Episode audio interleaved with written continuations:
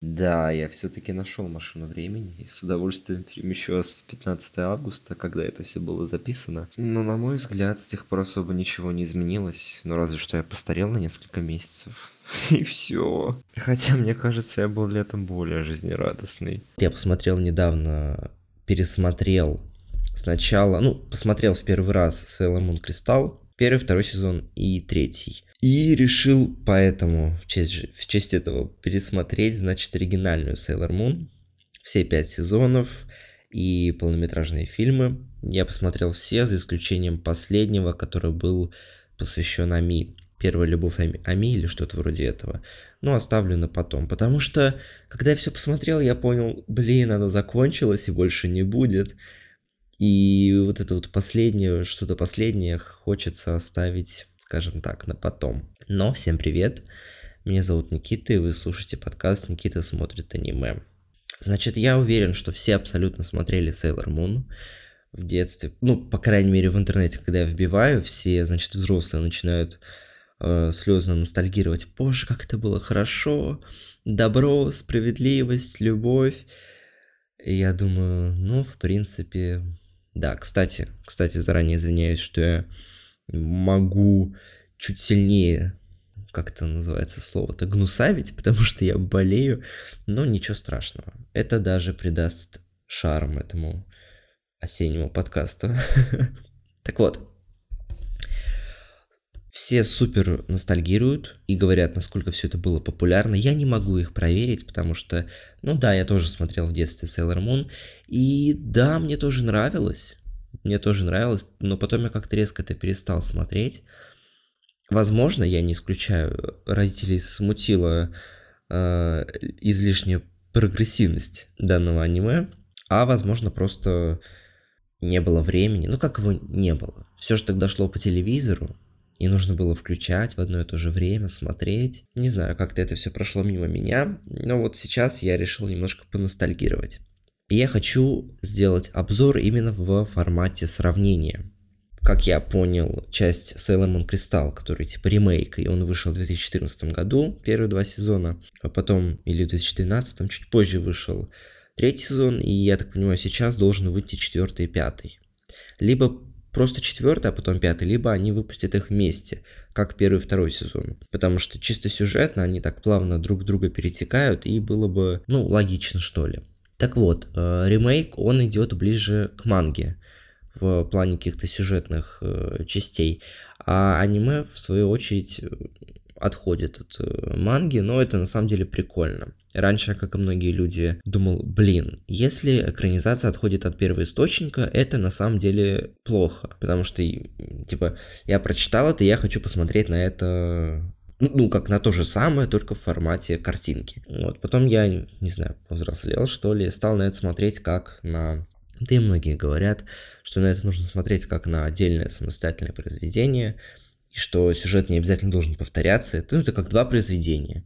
И было бы круто посмотреть первое, прочитать второе, чтобы, ну, видеть картину, ну, не просто целиком, а даже какие-то альтернативные варианты, которые могут быть. Э, ремейк все сезоны ремейков, они меньше. То есть там сезон 13 серий, в отличие от оригинальной Sailor Moon, в которой, значит, по 40, по 35 серий, ну что-то там 36, 43 серии, вот так. Ну и, разумеется, в оригинальном аниме много, не то чтобы филлеров, я бы не сказал, что это филлер, потому что сам сюжет, он, ну, то, то есть там мало достаточно серий, в которых а, сюжет отходит от какой-то главной, ну, от ант, главного антагониста, скажем так. То есть у нас есть антагонист, у нас есть его приспешники. И я бы сказал, что серии репетативно друг друга повторяют. То есть у нас появляется какой-то злодей, ну, чаще его приспешник, который, и причем их несколько, они друг друга периодически меняют, потому что каждый проигрывает, то есть один приспешник проиграл, появляется второй, и все они, значит, вызывают каких-то демонов. Это в основном девушки, по крайней мере, до вроде как четвертого сезона. То есть это женщины-демоны. Сейлор воины с ними сражаются. Сейлор Мун не может их победить, потому что она не очень ловкая, и ей всегда нужна чья-то помощь, чтобы либо отвлечь демона, либо как-то его вывести, ну, скажем, обезвредить его, и потом, в самом конце, Sailor Moon, одна единственная, использует свою суперспособность и ну, изгоняет демона или там убивает его. И, в принципе, такой вот... Э, на это интересно смотреть, я вот не спорю. Но то, что это повторяется из серии в серию, из серии в серию, из серии в серию, ну, то есть основная завязка и структура сюжета, это немножко не то, что надоедает. То есть я понимаю, что это изначально выпускалось в телевизионном формате, и все ждали это, ну, каждую неделю, и пересмотреть это было ну, достаточно сложно, возможно, там на кассетах или DVD-дисках все это смотрели, ну, DVD-дисках уже позже. Поэтому да, согласен, наверное, на это весело смотреть, если посмотреть вот только одну серию, ждать потом еще другие серии. Но если на это смотреть, как я это делал, сразу несколько серий, то да, это бывает, а всего там, получается, 5 сезонов и 200 серий, то это немножко скучно, потому что ты видишь этот шаблон и, в общем-то, ладно. Но это же не единственное, что происходит в серии. И за что мне по крайней мере, больше понравилось именно оригинальное аниме. Ну, это понятно, там больше хронометража и можно больше рассказать. И что рассказывают, раскрывают главных героев. То есть, да, разумеется, Sailor Moon получает больше всех внимания, потому что она главная, потому что э, аниме называет свою честь и так далее. Но все остальные воины тоже получают внимание, причем даже второстепенные персонажи и третьестепенную тоже, то ли я становлюсь более сентиментальным, но мне такой формат начинает нравиться больше. То есть, когда вот рассказывают какую-то историю, это все так интересно. Хотя и моменты сражений тоже интересные. Но вот единственное, что действительно раздражает, особенно когда смотришь это часто, это вот эти постоянные превращения. Я понимаю, что это желание аниматоров э, сэкономить бюджет, потому что, значит, 20 минут серия, и из них минуты 2 или 3 это заскриптованные сцены превращений, либо атаки. И приятно на это смотреть, разумеется, в первый раз, но затем уже не очень. Ну вот, это общее впечатление. Ну а про сюжет, я думаю, все в курсе, потому что, значит, у нас есть главная героиня Усаги Цукина, причем я смотрел а, старый период, в котором Усаги звали Банни, но я думаю, я в будущем пересмотрю еще раз, ну, через пару лет, только вот с э, недавним переводом, скажем так, с более современным. Хотя и старый был хорош, но это уже не так важно. Так вот, наша милашка Усаги Цукина получает, э, увидит кошку Луну, которая чувствует в ней какие-то силы и вручает ей этот жезл превращений. Хотя в оригинальном, хотя в ремейке и в манге это была ручка, вот наша Усаги превращается и начинает бороться со злом. Потом она находит а, других Сейлор-воинов по порядку. Там что у нас было? Ами, Сейлор Меркурий, потом у нас был Сейлор Марс, Сейлор Юпитер, и в конце была Сейлор Венера, которую мне на самом деле немножко жалко, потому что... Э, ладно, сделаю так, немножко вперед забегу. Мне всегда было жалко Сейлор Венеру. Во-первых, потому что в ремейке у нее одна единственная способность, это вот эти вот странно анальные шарики. Цепь любви Венеры. ну, типа, ну это смешно, конечно, выглядит. Хотя в, ориги... в оригинальном аниме там были сердечки, что, ну, как-то посимпатичнее, ну ладно. А, так вот она, значит, э, была одним единственным воином, значит, сражалась и мировая известность, а потом она отошла на второй план, потому что появилась Усаги, Сейлор Мун, и, типа, все ее любят, уважают и так далее. Конечно, да, мне жалко. Жалко Сейлор Венеру. На самом деле, тут как, как бы каждый человек, который когда-то что-то мог, а потом он отходит на второй план, начинает немножко и сочувствовать. Ну, в таких собственных масштабах. Ну ладно, сочувствую Сейлор Венере, она, я думаю, ей и так хорошо. Но вернемся к сравнению. И за что я люблю именно оригинальное аниме и советую его либо посмотреть целиком, если вы не смотрели раньше, либо пересматривать, ну типа смотрели только частями. А потому что, если опять-таки сравнивать с ремейком, главным злодеем, и это на самом деле очень сильно бросается в глаза, дают возможность исправиться. Что я под этим подразумеваю? Во втором, кажется, сезоне, когда вот этот сменился, значит, антагонист, и антагонистом стала Черная Луна или Темная Луна, смотря ну, разный период. Этот принц Алмаз и его э, приспешники. В частности, приспешницы Рубина. Там было четыре сестры, четыре сестры опустошительницы или разрушительницы, не помню. Ну так вот, они, значит, э, в оригинальном аниме ну или так буду называть, старом аниме. Э, да, так же, как и другие злодеи до них или после них, нападали, значит, на Сейлор Воинов. И в момент, когда они проигрывали, то есть, ладно, хорошо, Сейлор Мун уничтожала демонов, но обычных людей, которые каким-то образом приобрели, приобрели способности, она не трогала. То есть, как-то так складывался сюжет, что у нас... Эм, я не помню на самом деле их имена, вот этих сестер. Но у них у всех злодеев, кстати, имена различных камней. А, ну или каких-то минералов. Так вот, а, появлялся момент, когда злодей или злодейка переосмысливали свою... Ну, чаще это, кстати, были злодейки. Они переосмысливали свою, свою позицию, понимали, что они ведут себя абсолютно неправильно и становились добрыми. И причем это было достаточно часто. То есть с этими сестрами, если их, ну, конечно, злодеев получалось спасти, то Sailor Moon или какие-то другие воины, которые были... Ну, об этом тоже попозже.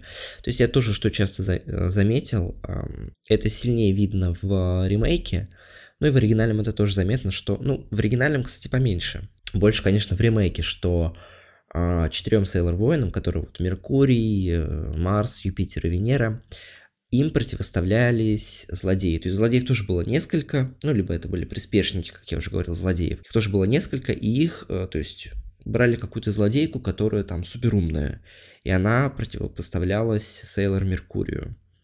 И за этими сражениями было очень-очень интересно наблюдать. Хотя это, конечно, становилось очевидно, что вот, значит, у нас есть злодеи, и им кого-то против...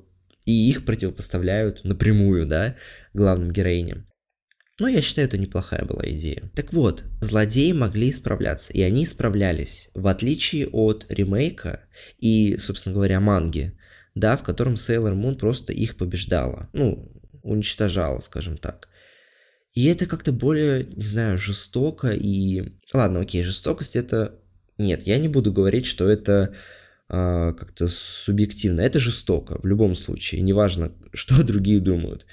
В моей системе ценностей очень важно дать плохому человеку измениться, переосмыслить свои какие-то проблемы, ну, свою позицию и встать на путь исправления, скажем так. Для меня это важно. И, соответственно, когда я увидел это в аниме, я подумал, в оригинальном, я подумал, боже, как это супер прикольно. То есть это как-то более гуманно, и это лучше, чем просто уничтожить злодея. Ну, согласитесь. И причем это было не один раз с этими вот, например, сестрами. Это было и в случае с рыбьим, тигринным и истребиным глазом. Это был четвертый сезон. Им тоже дали возможность как-то очиститься. Причем герои, вот эти антагонисты, да, они вставали на светлую сторону, потому что их предавали их же, ну, скажем, соратники. И это было... Это было интересно. Я считаю, это более, скажем, это лучше показывает детям, ну, опять-таки, это настроено на детей, какие-то моральные принципы. А теперь скажу о том, что следовало бы сказать в самом начале подкаста. К какому жанру относится Sailor Moon? А, жанр Маха Сёдзе, а, что можно перевести как девочка-волшебница. Причем, как я читал, по крайней мере, в Википедии, а, Sailor Moon была в своем роде первооткрывателем, ну или, скажем так, авангардом, потому что она совместила жанр Маха Сёдзе с жанром, я не помню его название, а, боевой отряд. То есть раньше не было таких аниме, что был соединение боевого отряда и а, девочек-волшебниц. И Sailor Moon в этом плане была, как я уже сказал, первой. Причем, на мой взгляд, это супер, скажем, продвинутое аниме, ну, по крайней мере, на тот момент – ну, потому что вы можете представить сейчас в каких-то... Да даже не просто на тот момент, но и на сейчас. Потому что все знают, кто такие Сейлор Уран и Сейлор Нептун. И все знают, какие между ними отношения. То есть это две девушки, которые влюблены в друг друга. Плюс до этого в первом сезоне была гомосексуальная пара. И это спокойно показывалось. И окей, это, конечно, цензурировалось в других странах, но то, что это, ты типа показывал с 95-м, 90 каком там третьем, четвертом, 92-й даже год. Представляете, как это давно было? Вы можете представить, что сейчас, даже сейчас, э, в каком-нибудь, скажем, мультсериале, который прям, в который влили много бабла, может позволить себе показать такого рода отношения. Ну, окей, сейчас тоже, конечно, появляется, например, та же Харли Квин и ядовитый, ну, мультсериал про Харли Квин и ее отношения с ядовитым плющом. Это показывается, но сколько времени на это понадобилось? А Sailor Moon уже тогда это показывает. Конечно, я был немножко в шоке, когда это все пересматривал, потому что, разумеется, я не обращал в детстве на это внимания, но сейчас я это переосмысливаю и думаю, боже, как все-таки прогрессивно. Удивительно прогрессивно.